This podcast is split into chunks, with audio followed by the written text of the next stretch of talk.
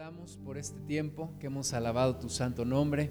Gracias Señor que hemos podido sentir tu presencia y tú nunca nos fallas, tú eres fiel. Señor, queremos pedirte que nos sigas poniendo ese deseo en el corazón, esa constancia para continuar, para seguir adelante en ti.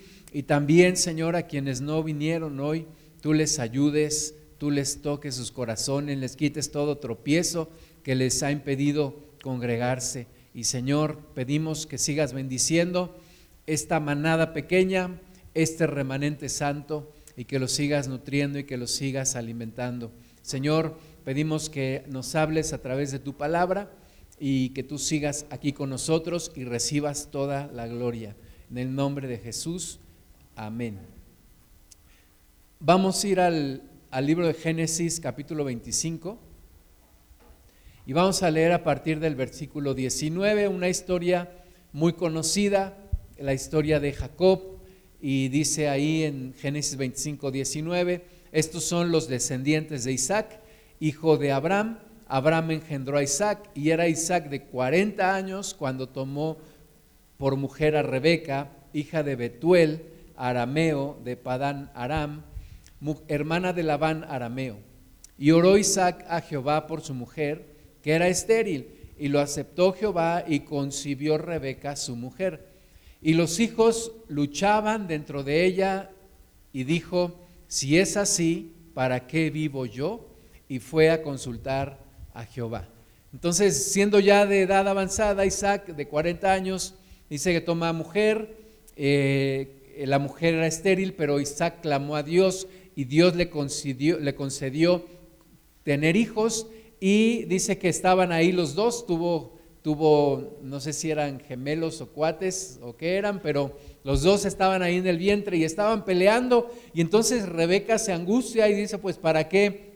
Entonces, ¿para qué quiero la vida si mis hijos van a estar siempre peleando? Y fue a consultar a Dios y dice el versículo 23, y le respondió Jehová, dos naciones hay en tu reino y dos pueblos serán divididos desde tus entrañas el un pueblo será más fuerte que el otro pueblo y el mayor servirá al menor.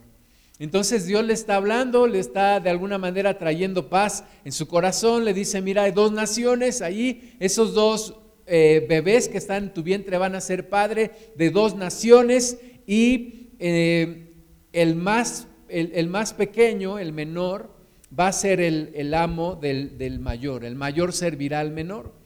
Y entonces dice la Biblia que no habían hecho ni bueno ni malo, pero ya Dios había determinado un destino, un propósito para cada uno de ellos y que la bendición iba a ser a través de Jacob y no a través de Saúl. Dice el versículo 24, cuando se cumplieron sus días para dar a luz, y aquí había gemelos en su vientre. Bueno, ya nos dice ahí que eran gemelos, gemelos en su vientre.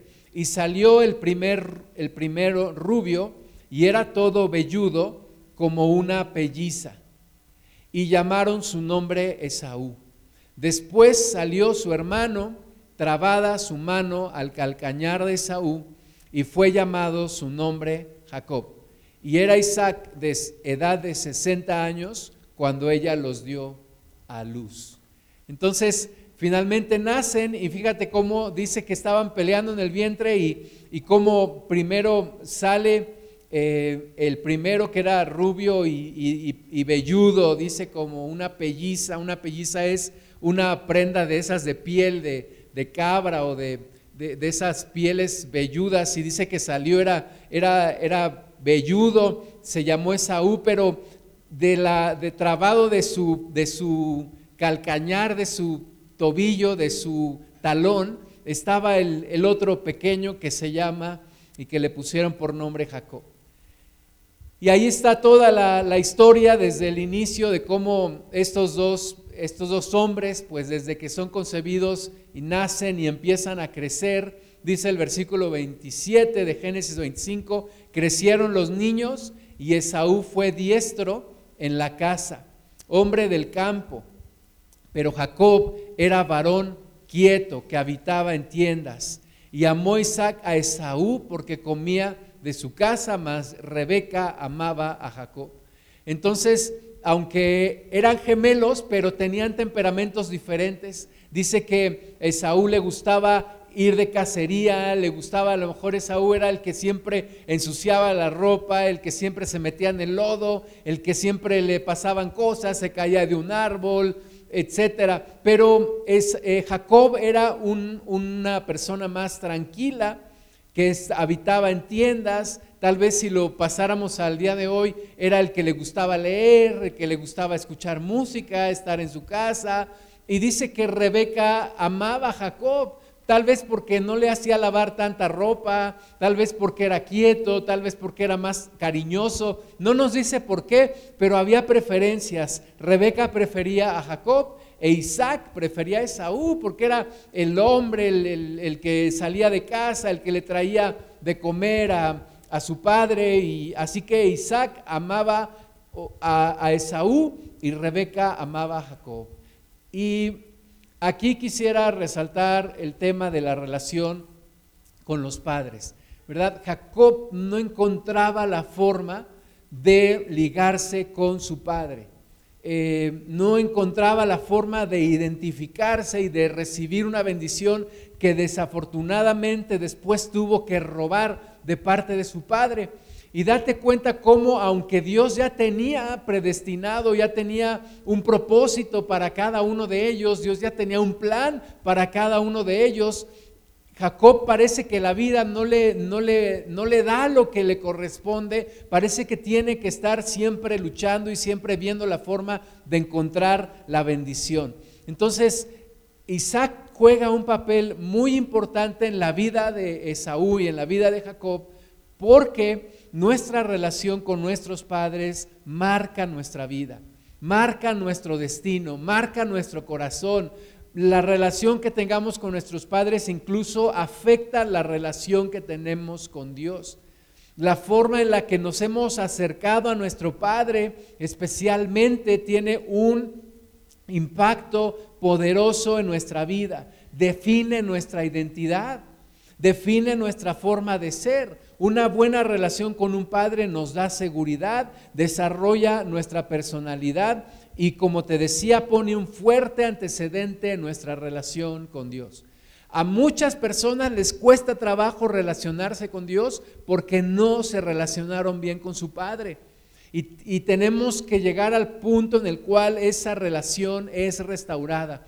Y aunque como muchos de nosotros ya no tenemos a nuestro Padre terrenal aquí en la tierra y ya Él partió, pues Dios quiere sanar nuestro corazón en esa área de nuestra vida.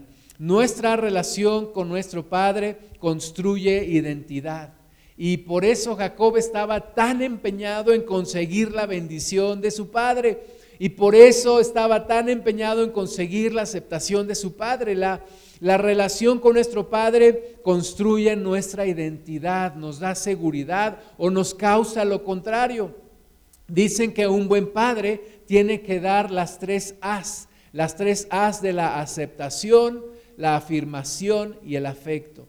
Es lo que más necesitamos de nuestro Padre. Y piensa un poco en tu relación con tu Padre, cómo fue, cómo ha sido o cómo fue o cómo ha terminado, para que Dios también pueda intervenir en tu vida y pueda traer sanidad. Regresamos a la historia de Jacob y Esaú, en Génesis 25, 29, dice, y guisó Jacob un potaje y volviendo Esaú del campo, cansado, dijo a Jacob, te ruego que me des a comer de ese guiso rojo, pues estoy muy cansado. Por tanto fue llamado su nombre Edom. Y Jacob respondió, véndeme en este día tu primogenitura. ¿Verdad? Jacob quería la primogenitura. Desde que nació, dice la palabra de Dios, que estaba trabado del, pie de su hermano, porque yo creo que él quería salir primero y estaban ahí peleando en el vientre de su madre y finalmente salió primero eh, Esaú y Jacob, trabado de su pie, quería salir primero. Entonces era una obsesión en el corazón de Jacob la primogenitura.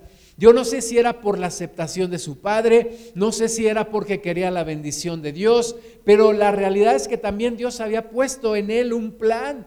que la bendición iba a ser a través de Jacob, la bendición que venía desde Abraham, Isaac, iba a continuar en Jacob, que sería llamado Israel, y luego los doce descendientes de Israel, y de ahí toda la bendición que vino hacia esta gran nación y después hacia todo el mundo.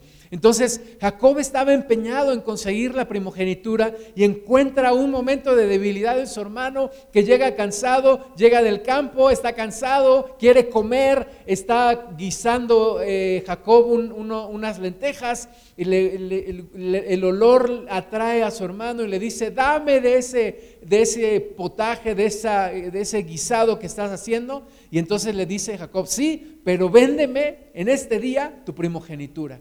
Entonces dijo Esaú, he aquí yo me voy a morir. ¿Para qué pues me servirá la primogenitura? Y dijo Jacob, júramelo en este día. Y él le juró y vendió a Jacob su primogenitura. Entonces Jacob dio a Esaú pan y del guisado de las lentejas, y él comió y bebió y se levantó y se fue. Así menospreció Esaú la primogenitura. Cometemos muchos errores en nuestra vida, pero este error que cometió Esaú fue un error garrafal, ¿verdad? Porque dio su primogenitura a cambio de un guisado, porque estaba muy cansado, estaba muy debilitado y en un momento de debilidad le vende la primogenitura a Jacob, que por otro lado él quería tener esa bendición. La Biblia dice que después ya no hubo lugar a arrepentimiento para Esaú para recuperar su primogenitura y aunque hubo gritos y llanto y todo, ya no pudo recuperar. Pero Jacob estaba empeñado en obtener la primogenitura y ese día la obtuvo, la compró por el precio de un guisado de lentejas. Génesis 27.1 aconteció que cuando Isaac envejeció, y sus ojos se oscurecieron, quedando sin vista, llamó a Esaú su hijo mayor y le dijo, Hijo mío, y respondió, heme aquí. Y él dijo, He aquí ya soy viejo, no sé el día de mi muerte. Toma pues ahora tus armas, tu aljaba y tu arco, y sal al campo, y tráeme casa, y hazme un guisado, como a mí me gusta, y tráemelo y comeré para que yo te bendiga antes que muera. Y Rebeca estaba oyendo cuando hablaba Isaac a Esaú su hijo, y se fue Esaú al campo para buscar la casa que había de traer. Entonces llega el momento en el cual Isaac va a dar la bendición, va a continuar la bendición, la bendición que vino de Abraham, luego a Isaac, Isaac la va a transferir al primogénito, a su, hijo mayor, a su hijo Esaú. Entonces le dice, ve, consíguete una casa, prepárala como a mí me gusta y yo te voy a bendecir porque ya no sé qué día voy a partir, soy viejo, avanzado en años y voy a bendecirte. Y entonces se fue Esaú, pero Rebeca estaba escuchando. Rebeca estaba oyendo, la misma Rebeca que había llenado de, agua para que bebieran los camellos de Abraham cuando había enviado a su siervo para conseguir mujer para su hijo Isaac. La misma Rebeca que tiene esa iniciativa, ese ímpetu, esas ganas de hacer las cosas, estaba escuchando. Y entonces se le ocurre una idea que ejecuta Génesis 27, 6. Entonces Rebeca habló a Jacob, su hijo, diciendo, he aquí, yo he oído a tu padre que hablaba con Esaú, tu hermano, diciendo, tráeme casa y hazme un guisado para que coma y yo te bendiga en presencia de Jehová antes que yo muera. Ahora pues, hijo mío, obedece mi voz en lo que te mando. A veces pensamos que estos grandes patriarcas eran gente perfecta y no lo son y cometieron errores graves. Sin embargo, aún en medio de ellos y con gente imperfecta, Dios se manifestaba y Dios corregía las cosas y Dios aprovecha todo para cumplir con sus planes. Por eso dice Romanos que todas las cosas nos ayudan a bien a los que amamos a Dios. Eh, tenemos un, un favoritismo de Rebeca hacia su hijo Jacob y un favoritismo de Isaac hacia su hijo Esaú. Y tenemos una mujer que le quiere resolver la vida siempre a su hijo. ¿Cuántas mamás se pueden identificar con, con Rebeca? ¿Verdad? Esa, esa mujer que dice, hijo, yo sé lo que tú quieres y yo te voy a ayudar a, conseguirlo. No era la forma, pero ella lo hace así. Y muchas veces tenemos tal vez mamás sobreprotectoras o mamás que nos quieren resolver la vida o mamás que al, al, intentar resolver nuestra vida no nos dejan crecer, no nos dejan desenvolvernos, pero Dios también tiene un plan en todo eso y Dios quiere manifestar su poder y Dios quiere seguir transformando nuestras vidas. Tenemos una Rebeca que busca resolverle la vida a su hijo y tenemos un hijo desesperado por conseguir la bendición de su padre. Así que Rebeca le dice a, su hijo Jacob, ve ahora al ganado, versículo 9, y tráeme de allí dos buenos cabritos de las cabras y haré de ellos viandas para tu padre como a él le gusta. Y tú las llevarás a tu padre y comerá para que él te bendiga antes de su muerte. Y Jacob dijo a Rebeca, su madre, he aquí, Esaú mi hermano es hombre belloso y yo lampiño. Quizá me palpará mi padre y me tendrá por burlador y traeré sobre mí maldición y no bendición. Y su madre respondió, hijo mío, sea sobre mí tu maldición, solamente obedece a mi voz y ve y tráemelos. Esta mujer le resuelve la vida a su hijo. No te preocupes, como dirían en México, mijo, no te preocupes, yo te voy a ayudar. Tú haz lo que yo te digo, ve, consigue unos buenos cabritos, me los traes, yo los preparo y vamos a conseguir la bendición que tú tanto anhelas, la bendición de tu Padre. Y así lo hacen, versículo 14 de Génesis 27. Entonces él fue y los tomó y los trajo a su madre, y su madre hizo guisados como a su padre le gustaba. Y tomó Rebeca los vestidos de Saúl, su hijo mayor, los preciosos que ella tenía en casa, y vistió a Jacob, su hijo menor, y cubrió sus manos y la parte de su cuello donde no tenía vello con las pieles de los cabritos, y entregó los guisados y el pan que había preparado en manos de Jacob, su hijo.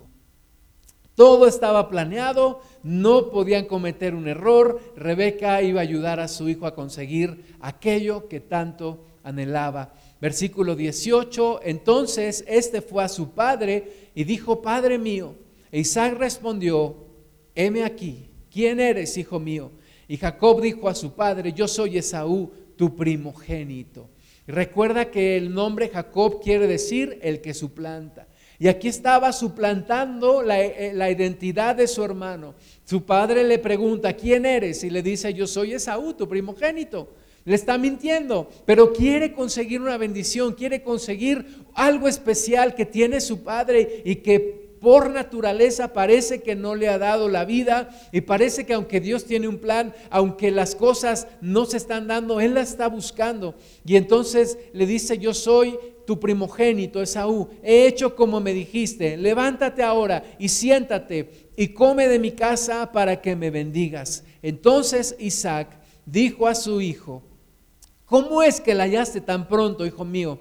Y él respondió, porque Jehová tu Dios hizo que la encontrase delante de mí. E Isaac dijo a Jacob, acércate ahora y te palparé, hijo mío, por si eres mi hijo Esaú o no.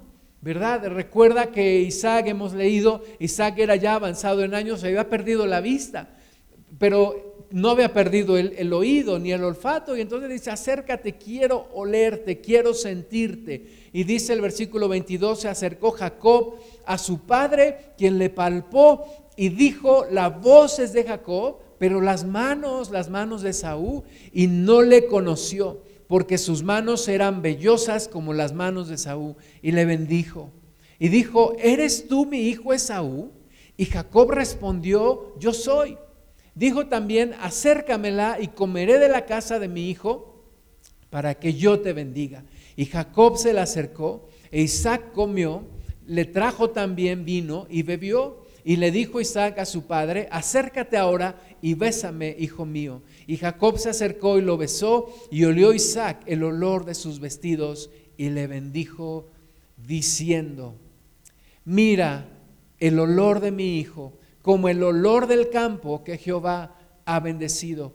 Dios pues te dé del rocío del cielo y de las grosuras de la tierra, y abundancia de trigo y de mosto Sírvante pueblos y naciones se inclinen a ti. Sé Señor de tus hermanos y se inclinen ante ti los hijos de tu madre. Malditos los que te maldijeren y benditos los que te bendijeren. Le da esa bendición. Dios ya había determinado que esa bendición era para él.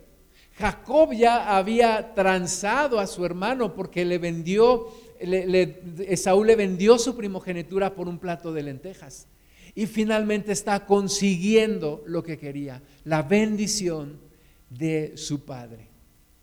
¿Cuántos se pueden identificar con esta historia? En donde tal vez quisiste la bendición de tu padre, anhelaste la bendición de tu padre o quisiste escuchar de tu padre unas palabras que nunca te dijo. Quisiste siempre poder escuchar a tu padre diciéndote que te ama, o que te diera un abrazo, o que saliera contigo a caminar, tú tomado de la mano.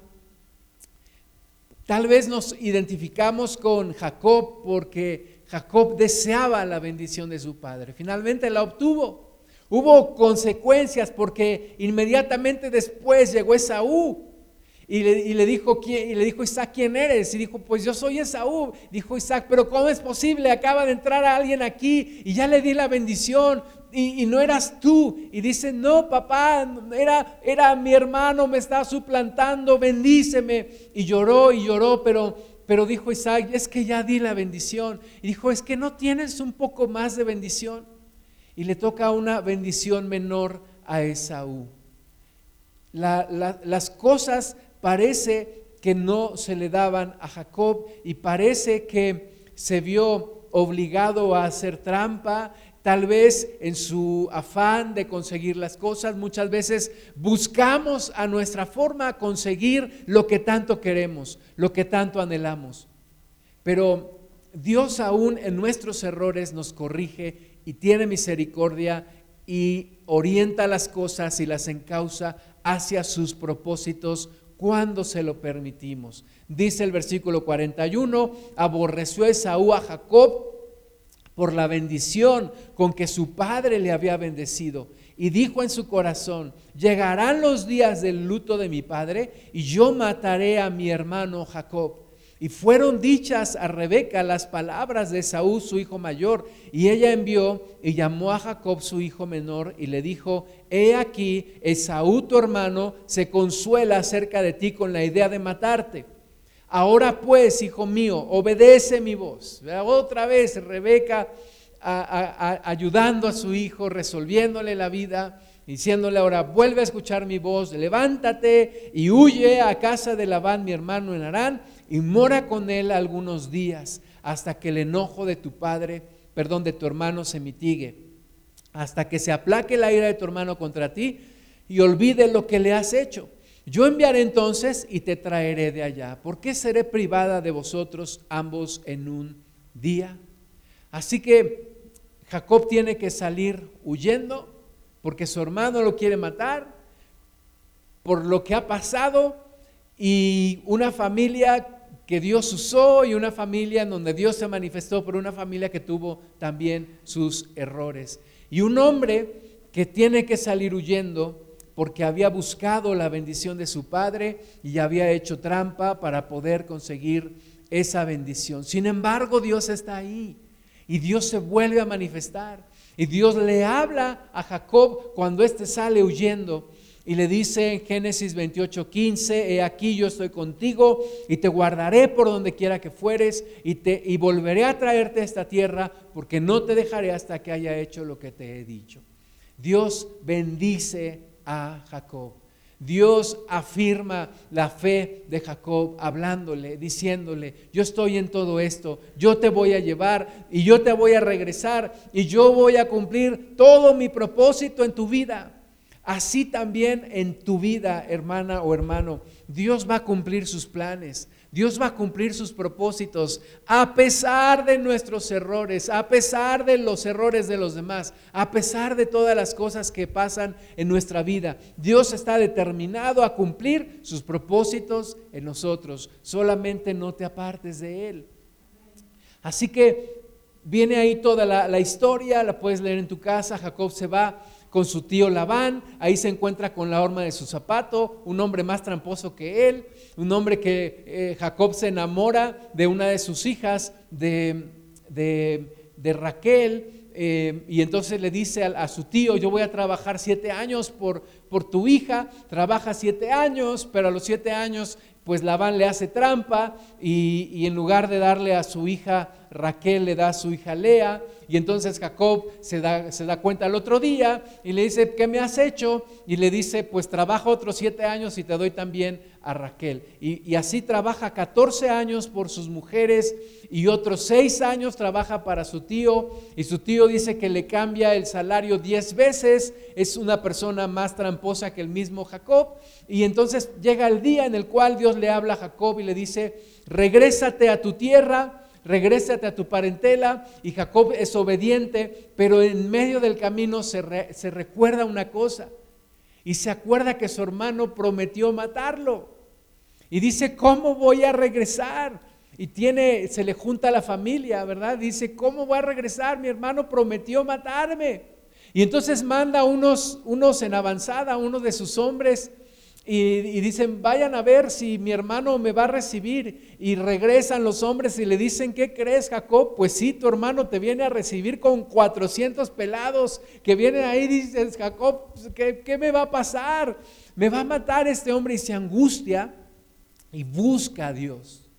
Busca a Dios. Y le dice Dios, tú me dijiste que ibas a ir conmigo. Y tú me dijiste que me ibas a regresar a esta tierra. Y tú me dijiste que ya me regresara y me ibas a bendecir. Así que ahora, Señor, no me puedes dejar. No me puedes dejar. Dice Génesis 32, 22. Y se levantó aquella noche y tomó sus dos mujeres y sus dos siervas y sus once hijos y pasó el vado de Jaboc.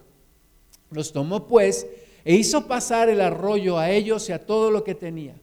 Así se quedó Jacob solo y luchó con él un varón hasta que rayaba el alba. Y cuando el varón vio que no podía con él, tocó en el sitio del encaje de su muslo y se descoyuntó el muslo de Jacob mientras con él luchaba. Y dijo, déjame porque raya el alba. Y Jacob le respondió, no te dejaré si no me bendices. Ahí está Jacob luchando con Dios, pidiendo su bendición. De la misma manera que había anhelado la bendición de su padre, ahora anhelaba la bendición de Dios. Anhelaba la bendición de Dios y se encuentra con este ángel y no lo deja ir. Ni yo creo que lo, agarraba y le rogaba y le lloraba y le decía, bendíceme, bendíceme. Y el ángel decía, no, me tengo que ir. Y Jacob luchaba y seguía orando y seguía pidiendo. Así nosotros debemos estar orando al Señor, buscando su bendición. Y el ángel decía, ya raya el alba, ya me tengo que ir, y no te vayas, bendíceme, no te dejaré si no me bendices. Y el varón le dijo, ¿cuál es tu nombre? La misma pregunta que le hizo su padre Isaac. ¿Quién eres tú? ¿Cuál es tu nombre? Y Jacob tuvo que decir la verdad esta vez. Y él respondió, Jacob. Y el varón dijo, ¿no se dirá más tu nombre Jacob? Que es el que suplanta, sino Israel, que es el que pelea con Dios. Porque has luchado con Dios y con los hombres y has vencido. Y has vencido. Y algunos se preguntan, pero ¿cómo se le puede vencer a Dios? Y mi hija cuando era, era pequeña decía, vamos a jugar, pero aquí en este juego el que gana pierde y el que pierde gana. ¿Verdad? Era muy bíblica mi hija desde pequeña. Y, esta es, es la misma historia. Con Dios, el que gana, pierde. Y el que pierde, gana. Y aquí con Dios, eh, Jacob había luchado con Dios y había vencido. ¿Por qué? Porque rindió su naturaleza. Rindió su naturaleza a Dios. Y Dios le preguntó su nombre y le dijo, Señor, soy Jacob y, voy, a, voy, a, dejar un poquito mi corazón que hable y, y decir, Señor, soy Jacob, soy el que suplanta. Soy el que, el que ha luchado por una bendición toda la vida. y, no la ha logrado y he tenido que hacer cosas y, he tenido que hacer cosas que están mal y ahora estoy viviendo las consecuencias de haber engañado a mi hermano porque me quiere matar y tengo que regresar a mi tierra y mi hermano me viene encontrando con 400 hombres que no me vienen a dar la bienvenida. Así que Señor, eso es lo que soy. Y Dios le dice, ya no serás llamado más Jacob, sino Israel. Y entonces Jacob le preguntó y dijo, declárame ahora tu nombre. Y el varón respondió, ¿por qué me preguntas por mi nombre? Y lo bendijo allí. Hermanas y hermanos, hay un momento en la vida en donde ya no le puedes echar la culpa a tus papás. En donde ya no puedes decir, pues soy así porque mi papá esto y esto y aquello. O soy aquí así porque mi mamá así y así y así. Hay un momento en el cual la vida ya te reclama una responsabilidad de ti. ¿Verdad? Jacob no podía decir, mira, pues es que mi padre me negaba la bendición y yo tuve que engañar a mi hermano y yo tuve que engañar a mi padre porque yo quería la bendición. Jacob simplemente dice, Dios, pues aquí estoy. Y esto es lo que hay y esto es lo que soy, pero vengo arrepentido y creo que tú tienes un, propósito para mi vida y yo creo que tú me puedes cambiar y yo creo que tú me puedes sanar, yo creo que tú me puedes dirigir y vengo a entregar mi vida delante de ti. Y Dios lo bendijo allí. Versículo 30, y llamó Jacob el nombre de aquel lugar Peniel, porque dijo, vi a Dios cara a cara y fue librada mi alma. Y cuando había pasado Peniel, le salió el sol y cojeaba de su cadera. Por esto no comen los hijos de Israel hasta el día de hoy del tendón que se contrajo, el cual está en el encaje del muslo, porque tocó a Jacob este sitio de su muslo en el tendón que se contrajo. Un encuentro con Dios cambia tu vida. Un encuentro con Dios transforma tu vida y hace que te salga el sol. Y un encuentro con Dios te marca, como marcó la vida de Jacob, que ahora es llamado Israel. Y hoy en día nombramos las doce tribus de Israel, no las doce tribus de Jacob. Y hoy en día amamos al Dios de Abraham, Dios de Isaac y Dios de Israel. Amamos a este Dios que a través de estos patriarcas envió a su Hijo en rescate por nosotros. Un encuentro con Dios cambia tu vida. No importa qué tan duro fue tu pasado o tu relación con tu padre, si tú tienes un encuentro con Dios, Dios puede transformar tu vida. No existe el Padre perfecto. No lo hay. El único Padre perfecto es nuestro Dios. Jeremías 3:19. Yo preguntaba, ¿cómo os pondré por hijos si os daré la tierra deseable, la rica heredad de las naciones? Y dije, me llamaréis Padre mío y no os apartaréis en pos de mí.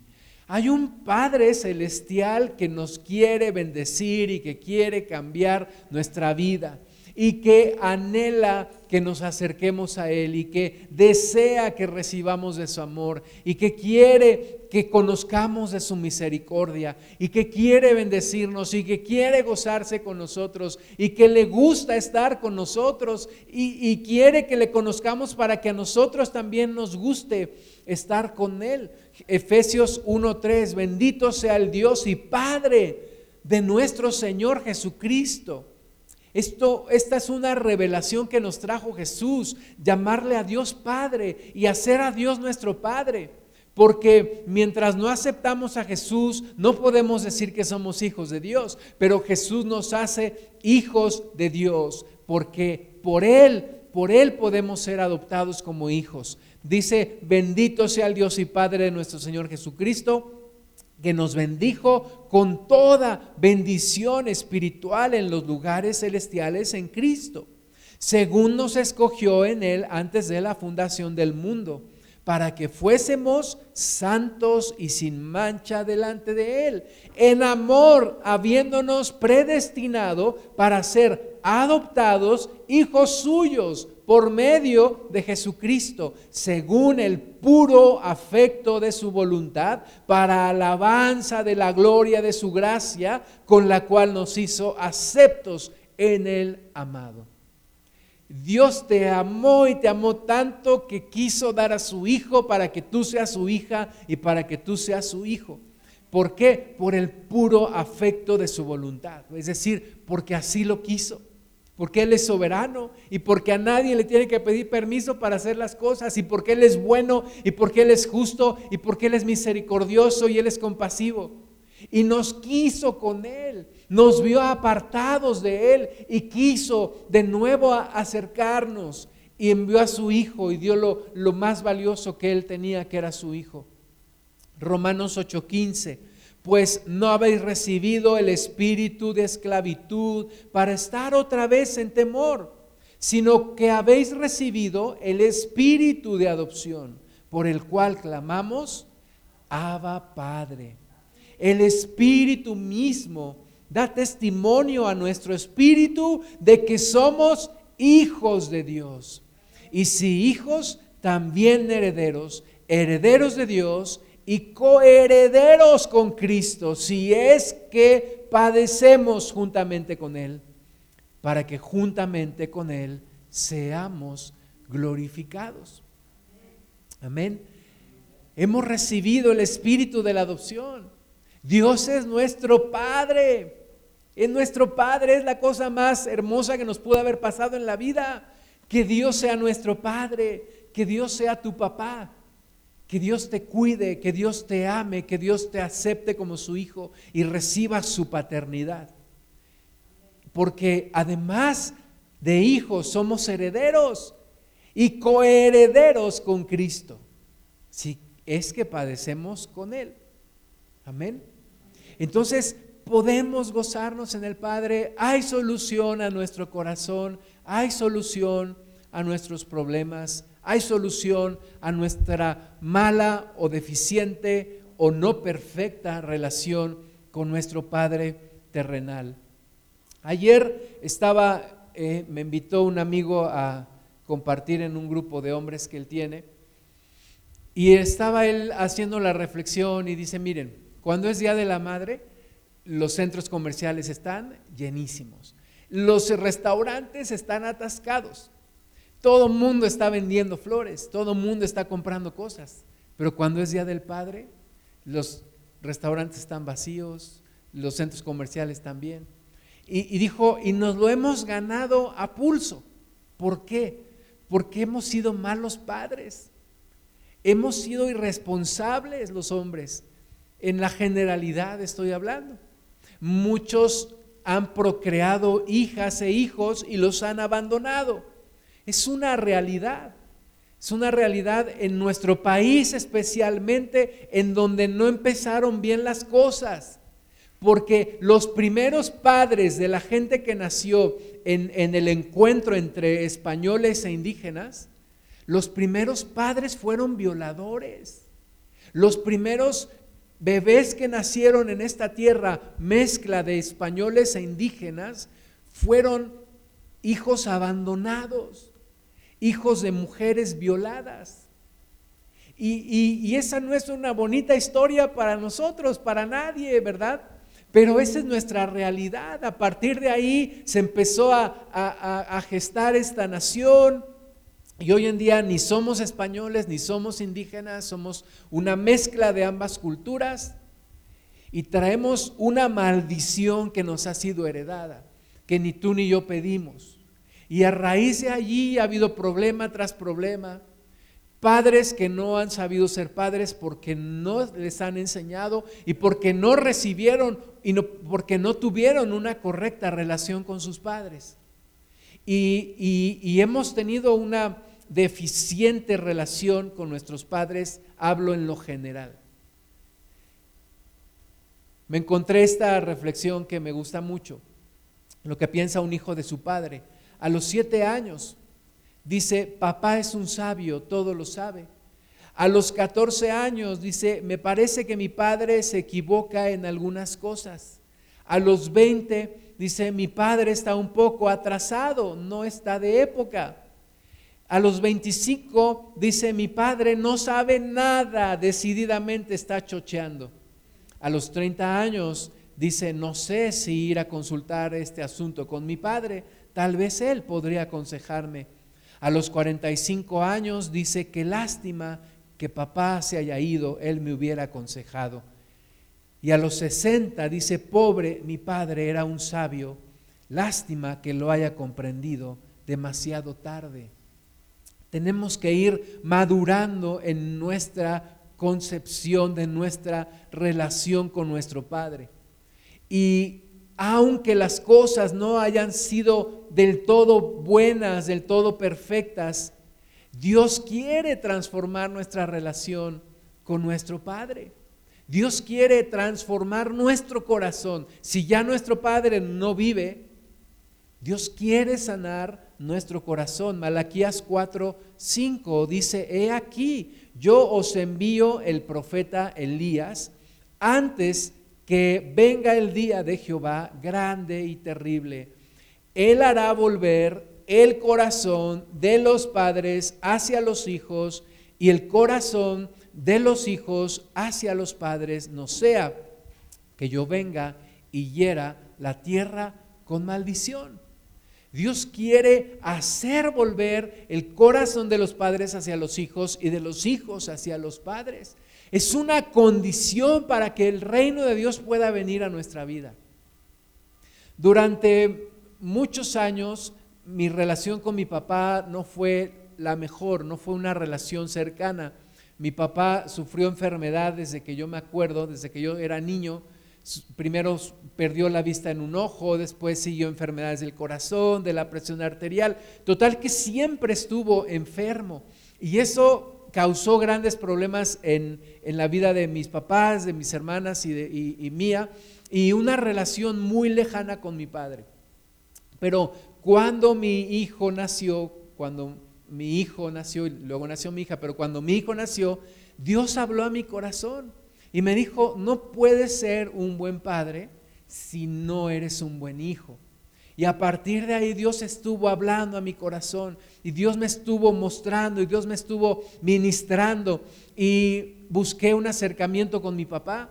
Escribí una carta para mi papá, abrí mi corazón con él, lo empecé a buscar, empecé a buscar acercarme a él. Los últimos 16 años de la vida de mi papá que partió hace dos años fueron los mejores años de mi relación con Él. Y, yo recibí una gran bendición en mi corazón y, poder abrazar a mi papá y poderle decir que lo amaba y, hoy poderlo extrañar y poderlo recordar con, con mucho aprecio, con mucho amor. Porque Dios trató en mi vida, porque Dios hizo una obra en mi vida, hizo una obra en la vida de mi padre. Malaquías 4 nos habla de esta, este propósito. Es la, la última carta, el último libro del Antiguo Testamento. Después vienen 400 años de silencio. Y después viene el nacimiento de Juan el Bautista. Y la palabra de Dios vuelve a aparecer. ¿Y qué dice Dios? Vuelve a decir, vuelve a decir en Lucas 1.17, e irá delante de él con el espíritu y el poder de Elías para volver los corazones de los padres a los hijos y de los rebeldes a la prudencia de los justos para preparar al Señor un pueblo bien dispuesto. Dios no quita el dedo del renglón. 400 años antes había dicho lo mismo, voy a hacer volver el corazón de los padres a los hijos y de los hijos a los padres. 400 años después lo vuelve a decir porque es algo importante para Dios, porque Dios creó la familia, porque Dios creó la figura padres e hijos, porque Dios quiere ser nuestro Padre. Y Dios quiere restaurar nuestra relación con nuestros padres. Puede ser que tal vez ya no ves a tu papá, o como el mío ya partió, o nunca tuviste relación, o tal vez ni siquiera lo conociste. Mi amigo de ayer decía que él es hijo de mamá soltera, nunca conoció a su padre.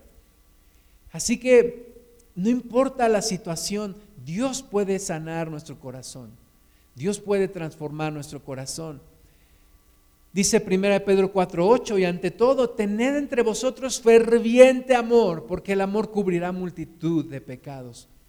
¿Cuándo pude yo sanar mi corazón? Ir con mi papá y decirle, tenemos tú y yo un pendiente. Cuando Dios me llenó de su amor. cuando Dios me restauró, cuando encontré en Dios la aceptación que tanto buscaba, cuando encontré en Dios el amor que tanto necesitaba, cuando encontré en Dios las palabras de afirmación que tanto me hacían falta.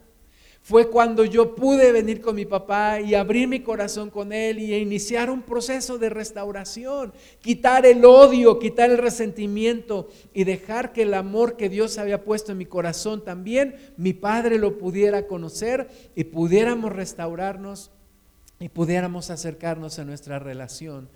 Hoy en día el, feminismo quiere acabar con el patriarcado. Tú acabas con el patriarcado y acabas con todo, porque Dios es Padre. Dios es Padre. Tú niegas el patriarcado y estás negando la autoridad que Dios tiene. Y por eso todos estos movimientos son movimientos de odio. Y el odio no te llevará a la libertad. El odio te lleva a la esclavitud, pero el amor te hace libre. El amor de Dios te hace libre. Así que hay que perdonar, eh, amar.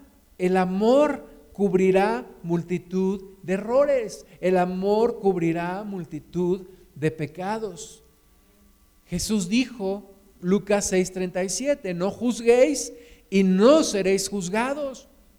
No condenéis y no seréis condenados. Perdonad y seréis perdonados.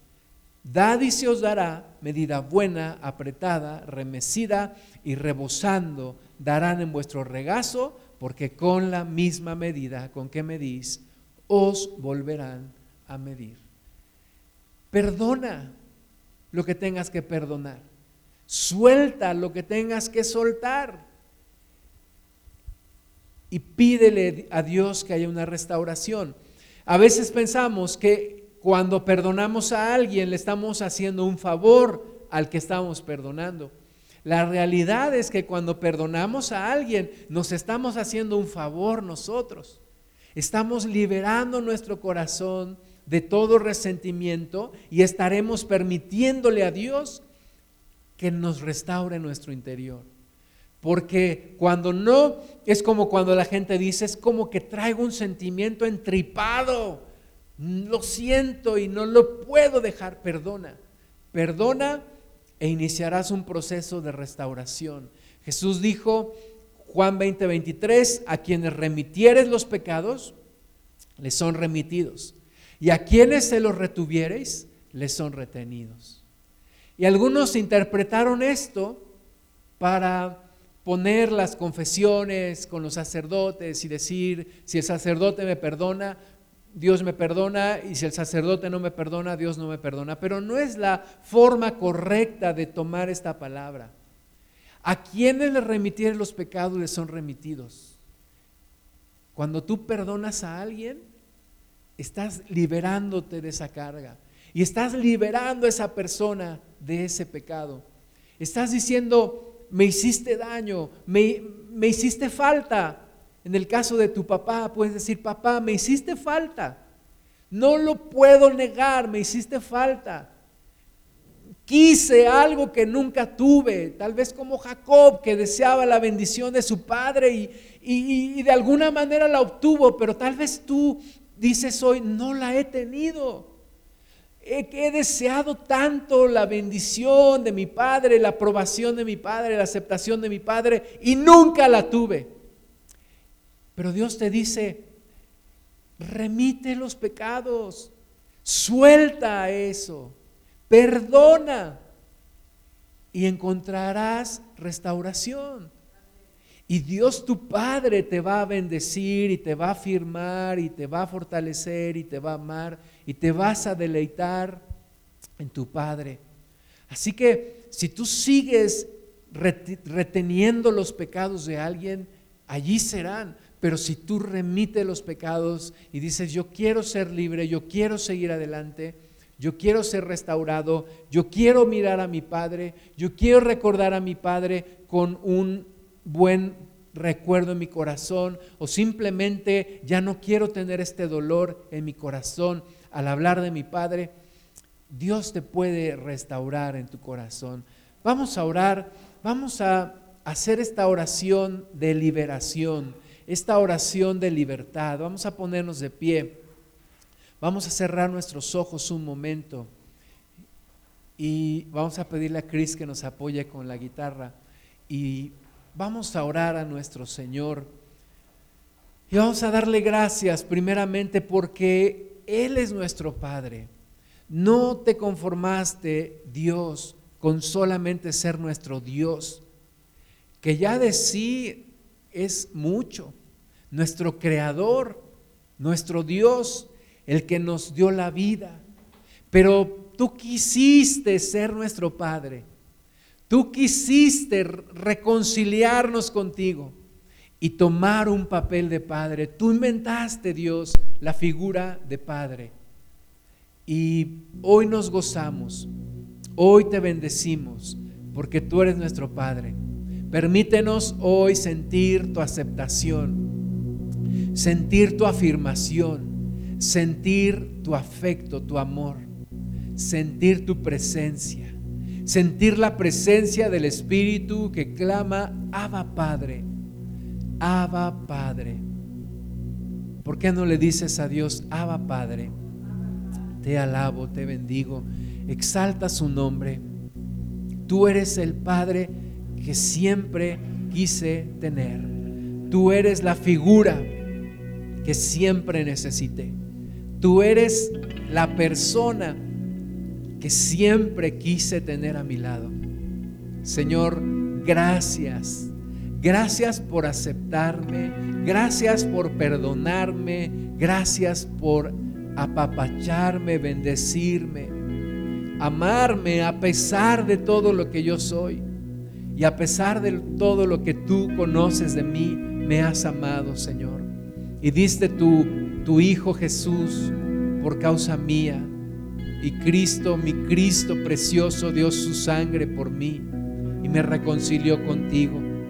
Gracias. Y derramaste tu Espíritu Santo, el Espíritu de la adopción, por medio de quien hoy nos podemos acercar confiadamente y abrazarte y besarte y bendecirte y sentir tu presencia. Gracias, papá. Gracias, papá. Gracias, papito. Gracias, mi Padre Santo, mi Padre bueno, mi Dios, mi Señor, mi Maestro, mi Padre. No nos has dejado huérfanos. Ya no somos extraños ni advenedizos. Hoy tenemos un Padre que nos ama, que nos procura y que toma en sus manos nuestra vida y que no nos dejará. Pero Padre, también tenemos pendientes con nuestros padres terrenales y algunos no los conocieron y otros los tuvieron por un tiempo y otros tuvieron relaciones lejanas. Señor, hoy decidimos perdonar a nuestros padres terrenales. Hoy decidimos perdonar las carencias que tuvimos, principalmente las carencias emocionales,